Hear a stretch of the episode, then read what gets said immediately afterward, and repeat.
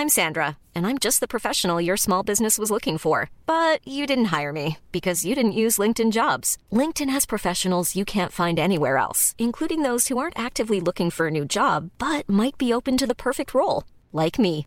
In a given month, over 70% of LinkedIn users don't visit other leading job sites. So if you're not looking on LinkedIn, you'll miss out on great candidates like Sandra. Start hiring professionals like a professional. Post your free job on linkedin.com/people today.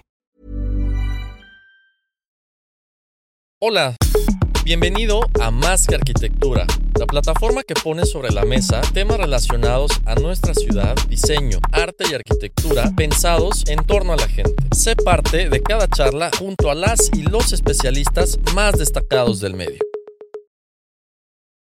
Bienvenidos a Más que Arquitectura en este 22 de febrero. Ya empiezan las tardes calurosas. Vamos aprovechando los últimos días frescos del año, caray. Eh, un servidor, el arquitecto Ángel Sánchez. Javier Alonso, ¿cómo estás, man? Un Bien. gusto compartir contigo. Bien, bien, man. Muchas gracias. Aquí, como cada miércoles, eh, platicando sobre espacio, espacio intangible, ¿no? Y, y hoy con un invitado especial eh, relacionado con el tema artístico. Antes de meternos en los temas, Ángel San, recordarle a todos nuestros seguidores y nuestros radioescuchas que tenemos YouTube, tenemos Facebook, Instagram, estamos en plataformas de, de Spotify y, Y ahí. y ahí, solo estamos. En eso. todas, las, en todas las plataformas de podcast nos pueden escuchar. Exactamente. En YouTube y en las redes sociales, ¿no? Ahí Yes. estamos porque además eh, a veces no nos da chance de escuchar todo el programa, ¿no? Tienes un momentito, escuchas una frase, pero pueden ir eh, pescando estos pedazos y pues nada, ¿no? Estar, estar muy atentos. Y como dices, hablando de, de temas como de ciudad, de...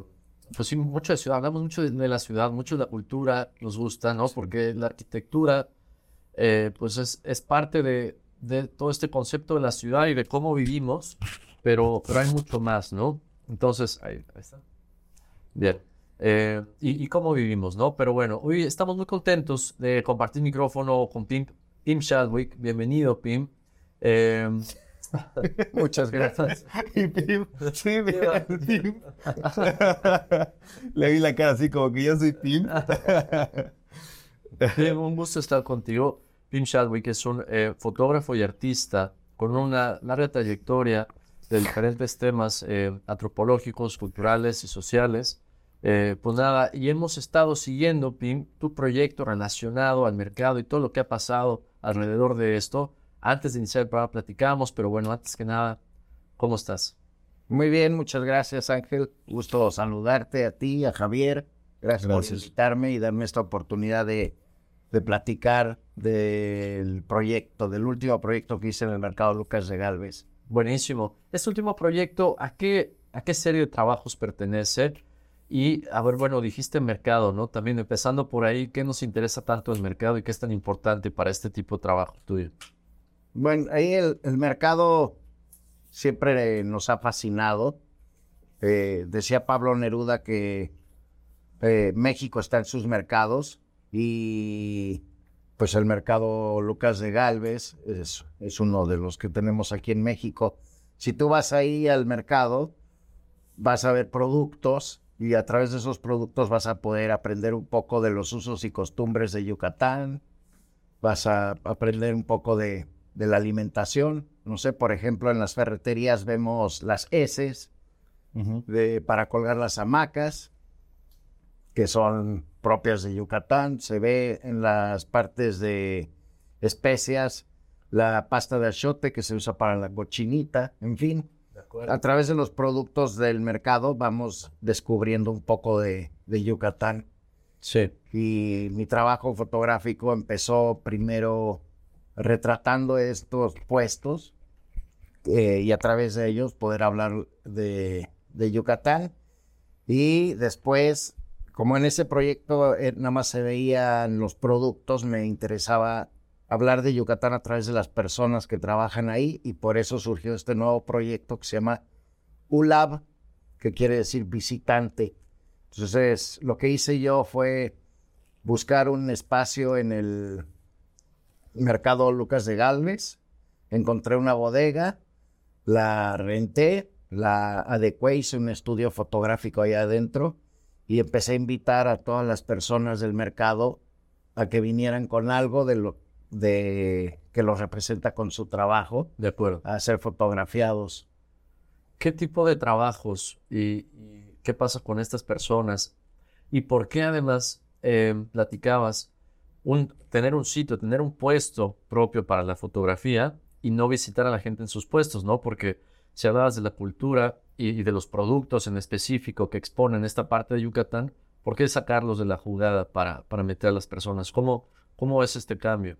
Pues la idea es, fue sacarlos de su contexto que es el mercado para que a la hora de fotografiarlos tengamos un fondo, un- un fondo más simple, más sencillo, donde no nos distraiga la imagen y nada más nos enfoquemos en la persona y el producto que trajo.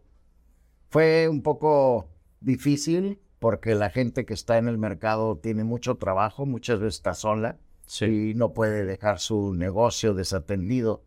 Entonces, durante cinco meses estuve pues pregonando mis servicios de fotógrafo que era gratis para todos los para todas las personas. ¿Y te creían que era gratis o pensaban que había algún tipo de truco, Pim? No, no estamos acostumbrados, ¿no? A que la gente pregone servicios gratis y menos en el mercado donde, pues bueno, cada quien está tratando de, de- de sacarle de un mínimo a los, a los productos y servicios.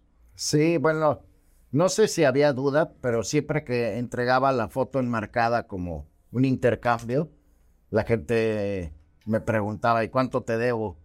Entonces, probablemente era cortesía, probablemente era, era porque realmente no creían que fuera gratis. Claro. Y la idea de que fuera gratis, como lo veo yo, es como un intercambio.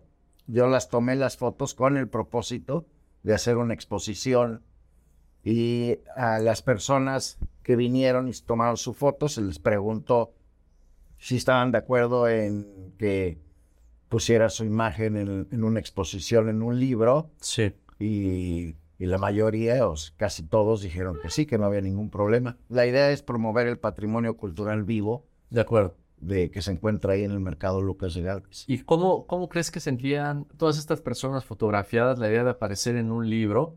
¿No? O sea, como, ¿qué, qué les parecía? Pues no, no, no sé si lo en- entendieron bien en un principio, pero cuando empecé el trabajo en, en el mercado, 10 días después, hice una exposición en, eh, en la Escuela Superior de Artes de Yucatán, la SAI, la, Sí. la vieja estación de trenes, y ahí es donde mucha gente del mercado entendió cuál era el propósito de, de mi trabajo ahí en el mercado. De acuerdo. Como el verlo proyectado en una escala grande, porque además la expo que armaste en la Escuela de Artes PIM eh, tiene unas fotografías en formatos gigantes, ¿no? Entonces, esta cuestión del, del personaje en- fuera de su contexto, en, visto en, en gigante, es algo, es algo impactante, ¿no? Sí. Eh, y bueno, ese tamaño de esas fotos en ese lugar fue, el- eh, fue pensado así por el- porque el lugar no los permitía. Y, y si no ponía una foto tan grande, pues no le íbamos a poder ver. Sí. Entonces fue, fue, la museografía que se hizo ahí fue mucho en relación al diseño del edificio y del espacio que tenía. De acuerdo. Y eso es lo que pues, el espacio me pidió. Sí. Eso es la buena curaduría de, de la, de la expo, ¿no? Además. Sí, la buena museografía, es- Fotografía. Es, no sé, poner las fotos en el contexto de tal manera que, pues que se sume al, al edificio, De al acuerdo. ambiente. Ok. Eran de tres metros por dos metros cada foto. Wow, de acuerdo. Enormes, ¿no? Ahora, durante cinco meses, Pim, en el que te fuiste involucrando en un contexto al que eras ajeno, ¿cómo, cómo sentiste esta adaptación tuya al mercado, o el mercado a ti, la gente a tu alrededor? Eh, ¿te sentías ya en algún momento un vecino de todos los locatarios? Bueno, al final siento que formé parte de una gran familia que, que es el mercado Lucas de Galvez. Órale. Cuando yo entrevistaba a todo el mundo, siempre, la mayoría me decía que lo que más les gustaba del mercado era su gente. Y al final de mi experiencia de cinco meses, creo que, que lo entendí. Y también, si me preguntas a mí qué es lo más padre del mercado, ahorita es su gente y todo lo que te puede platicar y conoce y, y su amabilidad. Y pues Sí. su gente. Su gente es lo que lo hace muy fuerte, yo creo. Ya.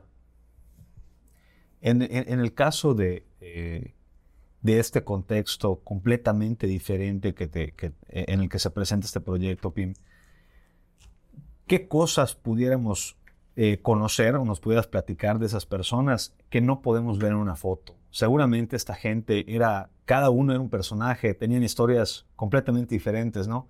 Y que en una foto podemos ver a veces la, los ojos, la- a qué se dedican, ¿no? Pero seguramente escuchaste historias, te platicaron historias muy interesantes que pudiéramos ir conociendo un poquito el perfil de las personas, ¿no? Eh, en, en ese contexto que estuviste en, el- en- en el mercado Lucas de Galvez. Sí, Javier, yo después de tomarle la foto a las personas, eh, les enseñaba las fotos y junto con ellos decidía más o menos cuál le gustaba, porque cada foto que tomé se las imprimí, se las enmarqué y se las regalé. Después de eso, eh, con mi teléfono grabé audio y grabé a, a las personas pues con una pequeña entrevista para yo conocer un poco del mercado a través de ellos. Exacto. Y hubo muchas entrevistas muy buenas. Eh, una en particular que me, me estaba platicando, él lleva 60 años en el mercado y, y, su, y su papá tenía un puesto de abarrotes y él iba a la escuela y cuando salía de la escuela ayudaba a su papá y luego se quedaba en la tarde y hacía la tarea y así. Desde muy, muy chiquito estuvo yendo al mercado y me contaba que había una parte en, en el mercado Lucas de Galvez que era como el, una pequeña montaña que eran, era cascajo. Era, yo creo que parte de lo que fue el fuerte de San Benito, no sé. Y que había en ese entonces muchos eh, caparachos de tortugas, porque se, se vendían tortugas ahí y se, se consumían. Y entonces los tiraban los carpachos, los carapachos o carpachos, Los caparazones. sí, los de- las tortugas, y él con otros niños los, los agarraban, subían al cerro de cascajo y se aventaban como si fuera una resbaladilla. Órale.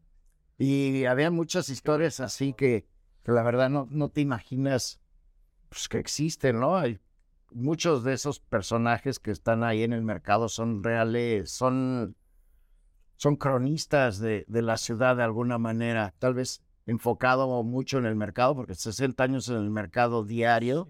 Algo, algo de hacer. ¿no? Nos quedamos con esta idea. Vamos a un corte y regresamos con más que arquitectura. Más que arquitectura. Estamos de vuelta en Más que Arquitectura. Para los que van sintonizando el programa de hoy, estamos con el fotógrafo y artista Pim Shadwick, eh, platicando sobre este último proyecto, Pim, el ULAB, que quiere decir visitante en maya. Y, y bueno, hace, hace un momento estabas terminando de platicar algunas de las anécdotas de la gente que, que ha habitado el mercado por más de 60 años, decías. Esta serie de anécdotas y tal te han llevado a pensamientos y tal. Platícanos un poco más de este tipo de reflexiones y todo esto que te ha dejado la gente. Además, son cosas que, pues no, a, a veces es difícil que salgan más allá de la fotografía, ¿no? Y ahí se comenzó tu pregunta, Javier. Bueno, el señor que estaba comentando antes de los anuncios, Mario Humberto, él, él me contaba otra historia. Me contaba también que una vez había una explanada al lado del mercado donde montaban el Circo Unión De acuerdo. y, y en un momento se escapó un león que estuvo caminando por todo el mercado. Pregonando por el mercado. Se fue a una zona de, ca- de carniceros. Entonces, así como esas anécdotas, pues, de que eh, el tío tiene 60 años en el mercado, Mario, y yo nada más tuve cinco meses, pero también me tocaron, pues, ver algunos, algunas cosas chuscas de gente que se Sí. caía o en el lugar presente, en el lugar donde yo estaba, era un lugar como, como muy, muy escondido dentro del mercado. Entonces la gente siempre llegaba ahí y no encontraba la salida y me daba mucha risa porque daban la vuelta y se topaban con una pared. Claro. Eh, bueno, varias anécdotas, muchos niños corriendo por todos lados, muy buena comida. Sí. Sí, me imagino. Oye, estás, estás en la meca gastronómica de... Ahora en un principio ahí en el mercado pues llegas como extranjero, de, o sea, fuereño del, de la gente del mercado y pones tu puesto, en este caso de foto.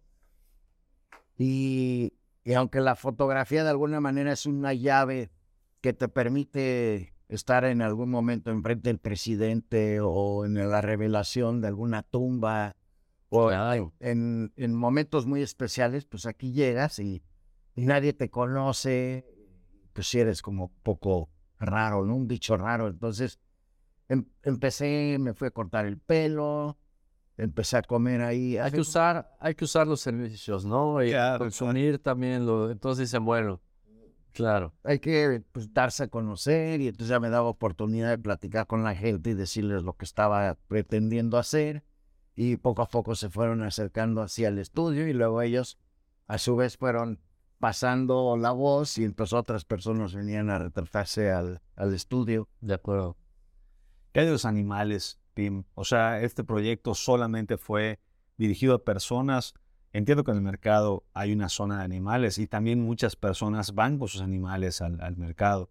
Eh, los animales, ¿qué, tanta, qué, qué, qué, qué- qué tan importantes fueron en este proyecto? Bueno, es, es buena tu pregunta. Los animales, o sea, la gente que venía con su perro a tomarse una foto, la gente los veía perfectamente normal, con mucha naturalidad. O sea, están, claro que las llevaban con una correa o así, ¿no? Y luego la- las personas que venden aves vivas y, y otros animales, pues eh, fueron a retratarse con sus animales, fue muy interesante, pero muchas de las personas, porque también en el proyecto invité a gente de fuera del mercado a venirse a tomar una foto, tenían que comprar un producto del mercado y les tomaba una foto y muchos escogieron animales. Orlán, la artista que vino aquí a inaugurar una exposición en diciembre, Sí. de. Gran Museo del Mundo Maya, fue al estudio y de- decidió comprar una paloma blanca. Se tomó fotos con la paloma blanca y luego hizo un statement, lo grabó en video y liberó la paloma. Qué padre. Y bueno, animales, pues hay esos, hay, hay muchísimos gatos. Sí. Ahí, la verdad es que no vi ni una sola rata, vi algunas cucarachas, pero Hay más gatos gordos. pues, sí, sí. Perfecto. Esto, esto lo, lo platicas con las entrevistas, ¿no? Además de la fotografía, ibas acompañando las fotos de, de pequeñas eh, grabaciones de ideas que te iba soltando la gente. En general, ¿cuál es la percepción del mercado? Cambia mucho entre la gente que lo trabaja, la gente que lo visita. Eh, ¿qué, qué, qué reflexión te queda de esa parte?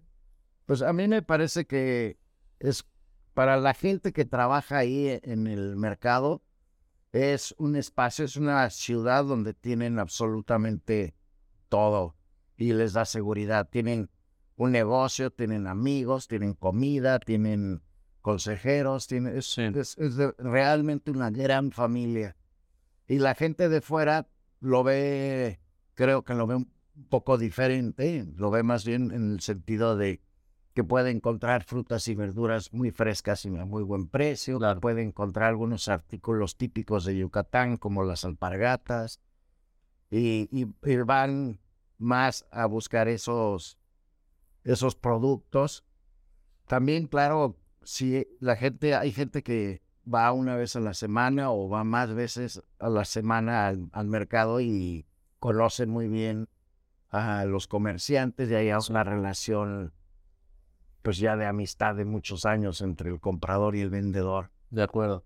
El, el marchante se vuelve algo de confianza, ¿no? Al, al tema de los alimentos, sobre todo.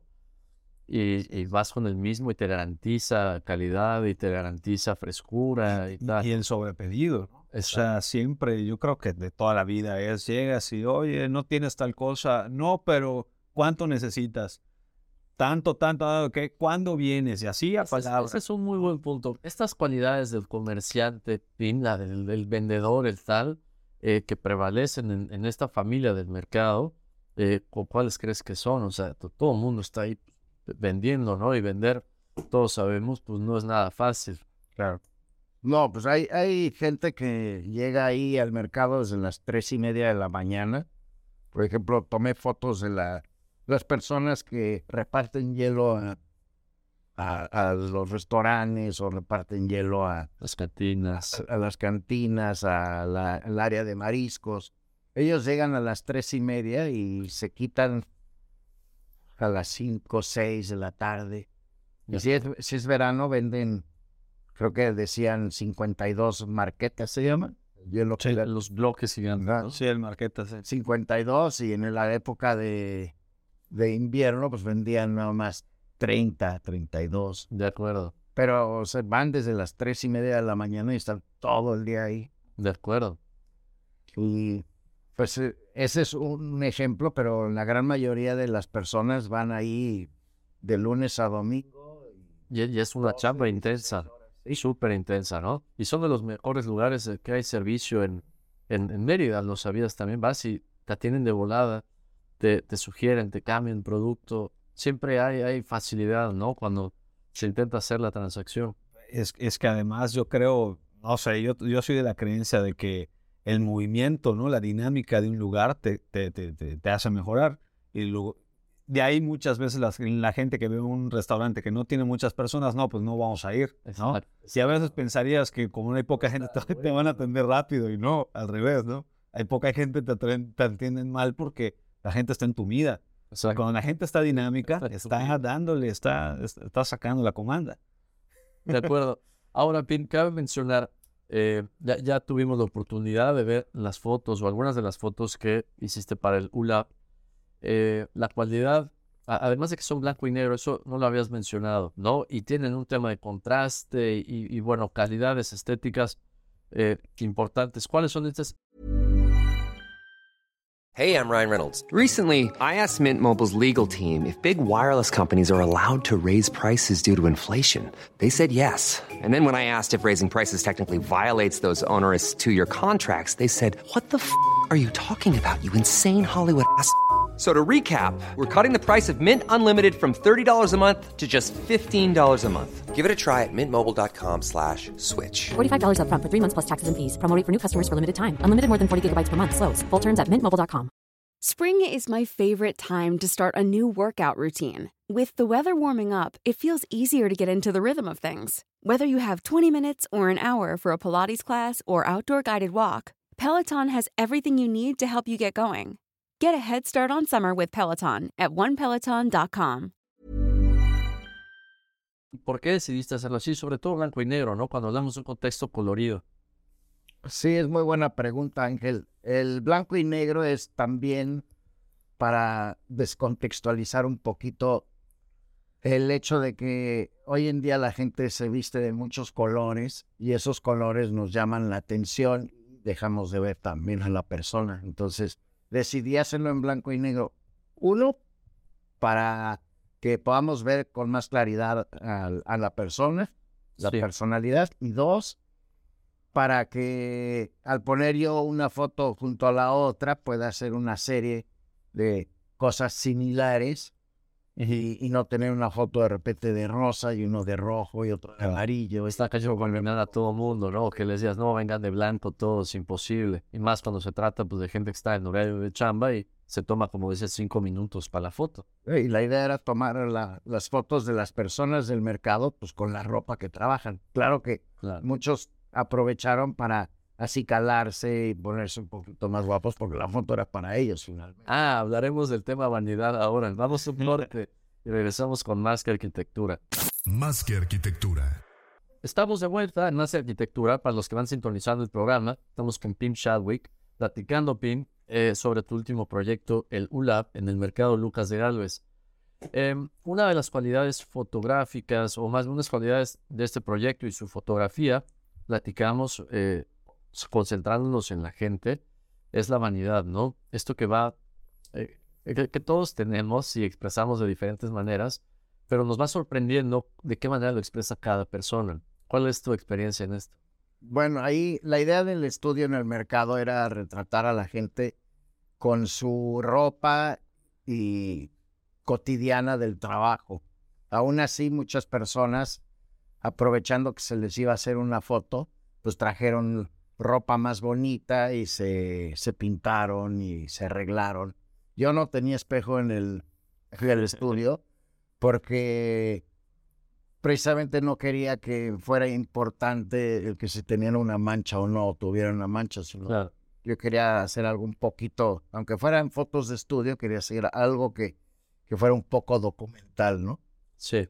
Y a la hora de entregar las fotos, las fotos son a veces como exámenes profesionales, porque en una foto fijaste un momento que luego puedes anali- analizar durante horas. De acuerdo. Entonces, es cuando la gente empieza a ver este, si tiene un pelo fuera, o me acuerdo una, una, una chica que le entregué su foto y me dijo, pues es que, ah, ¿te gustó? Sí, un poco, pero es algo un poco cuadrada. Bueno, bueno, claro, ¿no? Bueno, es fotografía. sí, y hay varias anécdotas así, pues chistosas que tienen que ver un poco con la vanidad, pero la foto es algo muy permanente Claro. que te permite observar y volver a observar y analizar y analizar, entonces te vuelves ya muy, muy estricto a la hora de estar. Comparando cualidades. Sí, sí, sí, acuerdo. Ok. ¿Alguna situación que haya sido una limitante, Pim, para, para este ejercicio que, que se hizo?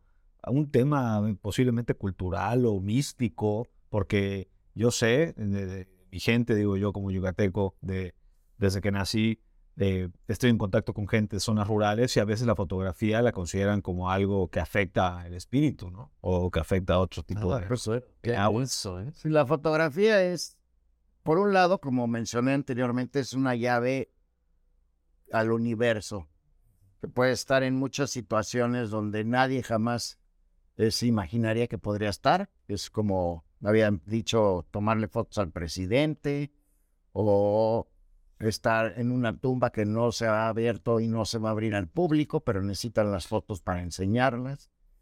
Eh, eh, por un lado, y por otro lado, la fotografía es muy inva- invasiva.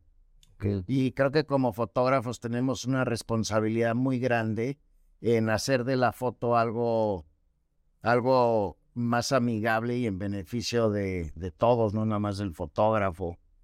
Y, y es un poco como un trabajo antropológico. Ahí en el mercado, precisamente, cuando yo llegué con mi estudio, con mi cámara, las luces, pues es muy invasivo todo, ¿no?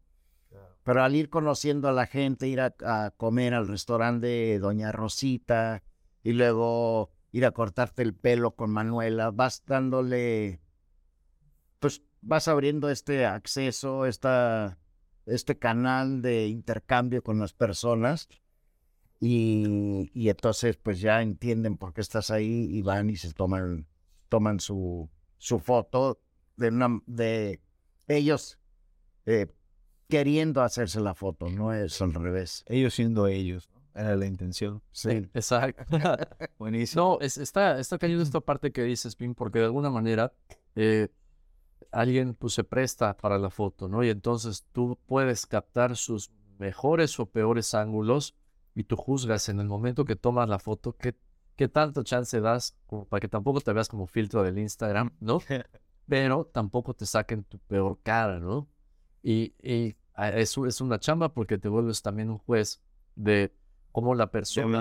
Tenemos una, una imagen de nosotros en la cabeza. A la hora que nos enseña la foto, Pim, dices, ah, caray, mi nariz y, y, y tal, ¿no? Entonces, eh, ¿cómo le haces? Pues sí, son un poco crudas las fotos. La, puedes ayudar a hacer menos ancha una persona con la iluminación. Puedes hacer que tenga menos arrugas o más arrugas, también según el ángulo de la, de la iluminación. Pero en este proyecto no, no se trató de mejorar visualmente a cada persona, sino tratar de sacar lo más eh, Honesto. honesto de cada una de las personas sin ser grosero ni nada. de eso. Hubo, hay gente que llegaba al, al escenario y se, se ponían para su foto y empezaba a tomar las fotos. Yo no decía nada y esas fotos fueron espectaculares. Y había otras personas que no sabían cómo actuar o dónde poner las manos y entonces después de tomar unas fotos, pues yo les ayudaba un poquito Sí. pon un pie adelante, este, voltea un poquito a la izquierda, endereza la cabeza o bájala y eso ayudaba también a que la persona se viera mejor. Claro. Buenísimo. Tenemos, bueno, yo creo que todos los mercados en cada parte de México tendrán sus, sus cosas, ¿no? Aquí en Yucatán creo que hay dos puntos o dos etiquetas constantes de, de, de los mercados, ¿no? La primera es qué tan violento es un mercado, o sea, qué tan seguro puedes ir al mercado donde piensan que no hay nadie revisando, nadie checando el punto. Y, y la otra es lo insalubre o lo, o, lo, o lo- o lo sucio que puede llegar a ser un espacio de este tipo. Tú que estuviste en este proyecto, cinco meses, ¿qué, qué, qué, qué nos puedes contar? ¿Qué, ¿Qué tan real es esto? Bueno, en cuanto a la seguridad, yo, llevo, aunque llevo 17 años viviendo en Mérida, pues vengo de la Ciudad de México y también allá fui en muchas ocasiones a tomar fotos a, la, a los mercados, a la central de abastos. Y me acuerdo una vez en la central de abastos que estaba tomando una foto y de no sé dónde llegó un nopal con espinas que me pegó en la cara. Fui bastante agresivo. Pues aquí fue la única vez que tuve un, un evento así, pues que me sacó mucho de onda. Acá en Mérida la gente es muy amable. Obviamente cuando vas a hacer una foto, pues haces una, primero una pequeña conversación y pides permiso y siempre te dan permiso y, y bueno, cuando hacen sus puestos inclusive posan para, para ti. Al principio en mi estudio yo tenía un poco de, de miedo eh, por la inseguridad que podría haber, por no conocer básicamente. pero- entonces mi equipo fotográfico lo llevaba diario en la mañana, montaba el estudio y en la tarde, noche me lo llevaba otra vez de regreso. Y poco a poco fui conociendo a la gente en el mercado, fui entendiendo un poco el movimiento y me di cuenta que es muy, muy seguro el mercado. Entre toda la gente que todo el mundo se conoce, se cuida. Y Sí. además, además de vigilantes, hay policía municipal. Y si acaso vi un borracho por ahí, y un vigila- le asignaban casi un vigilante que lo iba ac- acompañando por el mercado, esperando que no hiciera ningún destrozo y como empujándolo para afuera, pero de una manera muy amable, increíble, o sea, y al final dejé, o sea, mi computadora, mi cámara, mi impresora y todo mi equipo fotográfico a dormir ahí en el mercado. Y todo el mundo que tiene sus productos, pues también tiene muchas cosas muy valiosas para ellos que dejan ahí. Sí. Y les importa mucho también la seguridad. Sí se cuidan entre todos. Es un excelente ejemplo de comunidad, ¿no? Hablando de ciudades, ¿no? Esto se comporta como una ciudad perfecta. Y un tejido social realmente compactado porque hay confianza precisamente, ¿no? Y la Digo, si, lo, si- si lo traducimos también a arquitectura, creo que cada puesto con sus dimensiones, con sus afectaciones visuales, con el tipo de producto que venden, como en las ciudades o cada edificio que se comporta de, de- a, a su propia forma, ¿no? Al final del día convive perfecto, ¿no? Y a veces lo vemos, los mercados naturalmente parecen caóticos, ¿no? Pero funcionan perfectamente bien. Exacto, exacto. Sí. Y la otra pregunta que hiciste, Javier, que sobre la- lo insalubre que a- aparentemente es, pues yo en los cinco meses que estuve ahí nunca me enfermé de absolutamente nada, comí en todos lados. Por eso no te enfermabas. No. soy, soy muy delicado del estómago y nunca tuve ningún problema. Diario estuve comiendo en diferentes lugares ahí. A veces se ve un poco sucio porque obviamente entran las carretillas con, con algunas frutas, algunas verduras que tienen un poco de tierra todavía de, pues, de la cosecha y pues, se va tirando y, y a veces se ve un poco sucio, pero no creo que sea realmente insalubre. Eh, pues yo creo que así como yo hacía que yo limpiaba enfrente de mi de mi puesto, mucha gente limpia enfrente de su puesto y, y como que, hay un hay un, un sentido del bien común un poquito, ¿no? Entonces yo limpio, tú limpias y ellos limpian, y entonces hay algo de eso ahí. Sí. Y van cooperando todos, ¿no? De acuerdo. Ok. Nos vamos a un corte y regresamos con más que arquitectura. Más que arquitectura. Estamos de vuelta en Más y Arquitectura para el último bloque del programa de hoy. Les recuerdo, síganos en redes sociales, estamos como Más y Arquitectura, estamos en YouTube y en Spotify también, para que puedan escuchar programas como el día de hoy. Eh, Tim, regresando al ULAP, tu último proyecto sobre, sobre fotografía en el mercado Lucas de Galvez, eh, platicamos unas ideas para ir cerrando, ¿no? Eh, a- además de toda la gente que estuvo involucrada para este proyecto, eh, ¿qué, qué nos quedaba del, del mercado? Platicar, se me, se me fue la onda. Eso, eso, el involucramiento de, de- de la gente y de, y de- que son empresas de apoyo, organizaciones. ¿no? No, la expectativa, la expectativa inicial y lo que pasó. Ya, platicábamos que empezaste antes del ULAB con otros proyectos de foto, con otros proyectos de medios eh, que también estaban centrados en el mercado. Em, y entonces tenías un contexto, ya fami- estás familiarizado con el mercado. ¿no? Así es, o sea, De acuerdo, pero después hiciste el estudio. ¿Hubiera sido de otra manera posible? ¿Te hubieras aventado? Yo creo que sí es posible, pero no creo que hubiera sido tan fácil tener un resultado tan bueno. O sea, yo lo que hice primero fue trabajar en el mercado para otras exposiciones y en, esa, en esos trabajos conocí mucha gente que después se hicieron muy amigos, que a la fecha pues, siempre que voy los pretendo saludarlos o comprarles algo.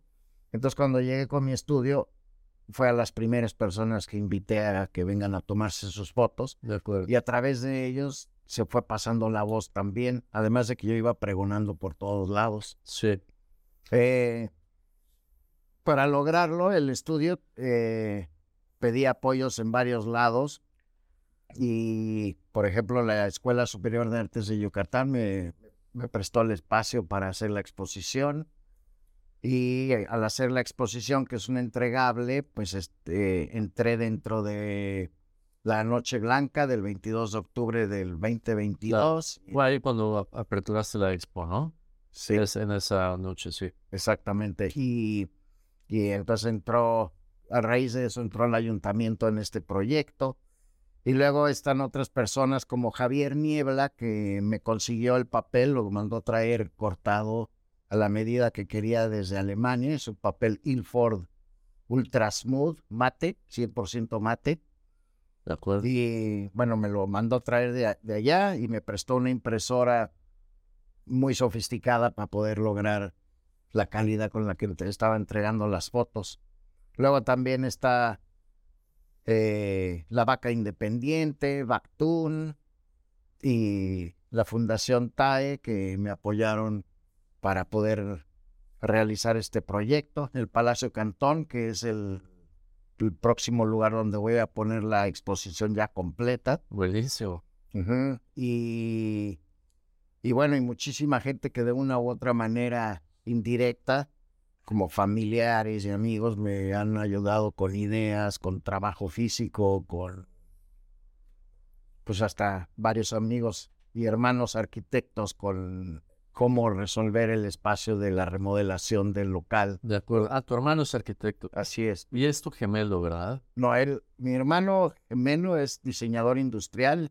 Con él trabajo las museografías. De acuerdo. Pero tengo otro hermano, creativo. Peter, que es arquitecto con el que... Viste cómo intervenir en el Ajá, espacio. Exactamente. Qué buena onda. Además, pues viene mucho con la misma dinámica con la que opera el mercado, ¿no? Este tema de el trabajo familiar y todos estos vínculos cercanos para lograr eh, la chamba de mejor manera. Inclusive mi papá, que es fotógrafo también, tiene casi 90 años, sigue trabajando. Él me estuvo ayudando en, en la realización del ciclorama. El ciclorama es este, esta pared que se une con el piso, con Sí. una curva de 80 centímetros de radio. ¿De acuerdo? Y, y al tomar la foto, entonces tienes como un infinito. Ese mi papá me dio las medidas y las instrucciones de cómo lo tenía No sabía eso, ¿no? No sabía esa técnica de esa curva, porque he visto esa curva antes, ¿no? En, en estudios, ¿no? No sabía que ese era el motivo. Es para hacerlo más, hacer uniforme y tener un infinito. Está padrísimo.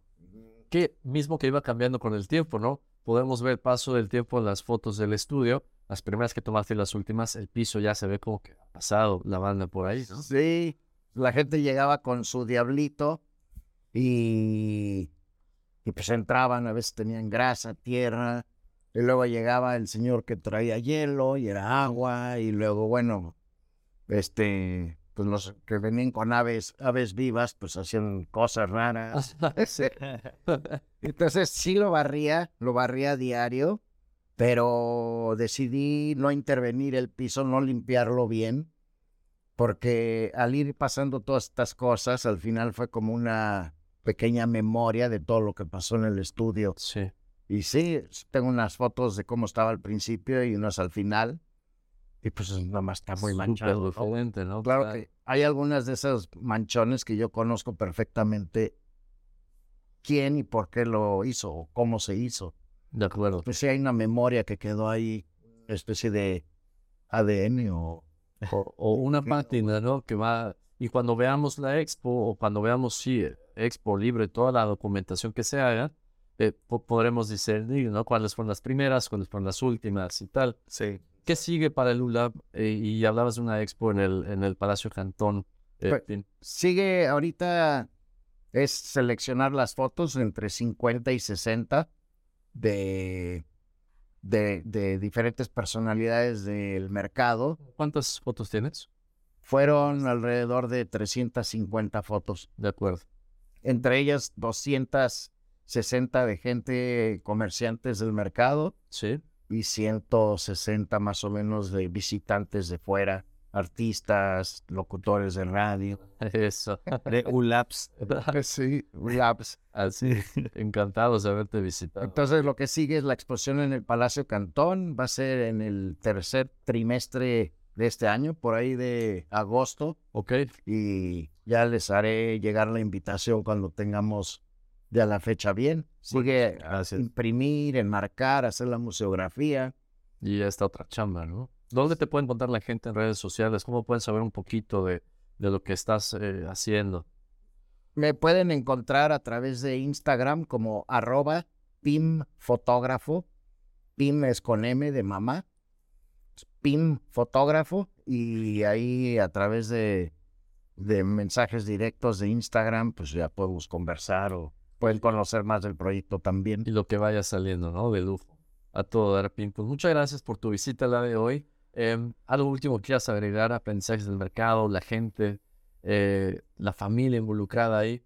Pues parte de este proyecto es promover el patrimonio cultural vivo que se encuentra ahí en el mercado Lucas de Galvez y me gustaría invitar a todo el mundo a que fuéramos más seguido, más veces a buscar nuestros productos cotidianos ahí en el mercado. Todo es fresco, Exacto. tienen muy buenos precios y, y creo que no dejan, tenemos que trabajar entre todos para, para que siga adelante el mercado y no se gentrifique demasiado y perdamos nuestra identidad. De acuerdo. Completamente. Vamos a cuidarlo y vamos a apoyarlo de esa manera, ¿no? Nos quedamos con eso. Pim Chadwick, muchísimas gracias. Gracias Ángel, gracias. Javier. Gracias. Alonso, pues nos vamos, Juan. Ya estamos eh, próximo miércoles con más que arquitectura. Hasta la próxima.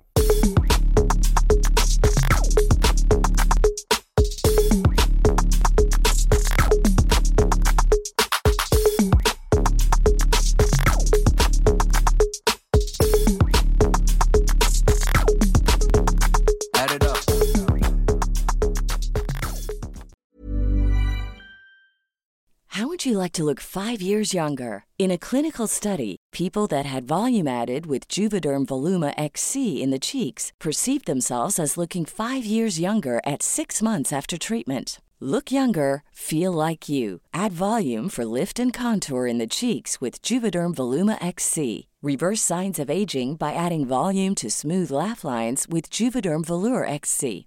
For important safety information and to find a licensed specialist, visit juvederm.com. That's J U V E D E R M.com. Not for people with severe allergic reactions, allergies to lidocaine, or the proteins used in Juvederm. Common side effects include injection site redness, swelling, pain, tenderness, firmness, lumps, bumps, bruising, discoloration, or itching. There's a risk of unintentional injection into a blood vessel, which can cause vision abnormalities, blindness, stroke, temporary scabs, or scarring. Talk to a licensed specialist to find out if it's right for you.